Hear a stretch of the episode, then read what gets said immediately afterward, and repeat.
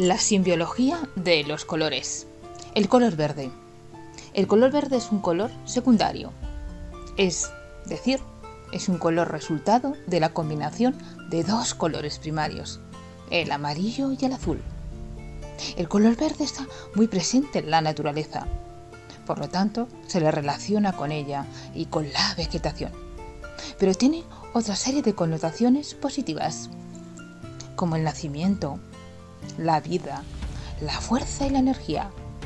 Es un color profundamente asociado a la primavera y ligado a la fertilidad. También con la idea de la juventud. Es el símbolo de la inocencia. Y en el económico se relaciona con la riqueza, con el color verde de los billetes.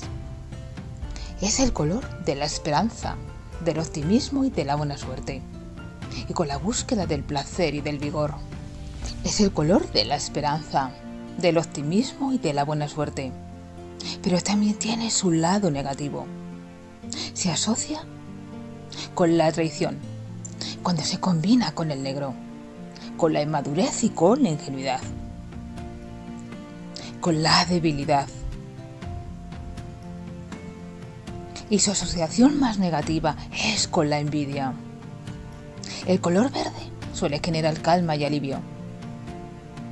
Se utiliza mucho en los hospitales porque se relaciona también con la sanación,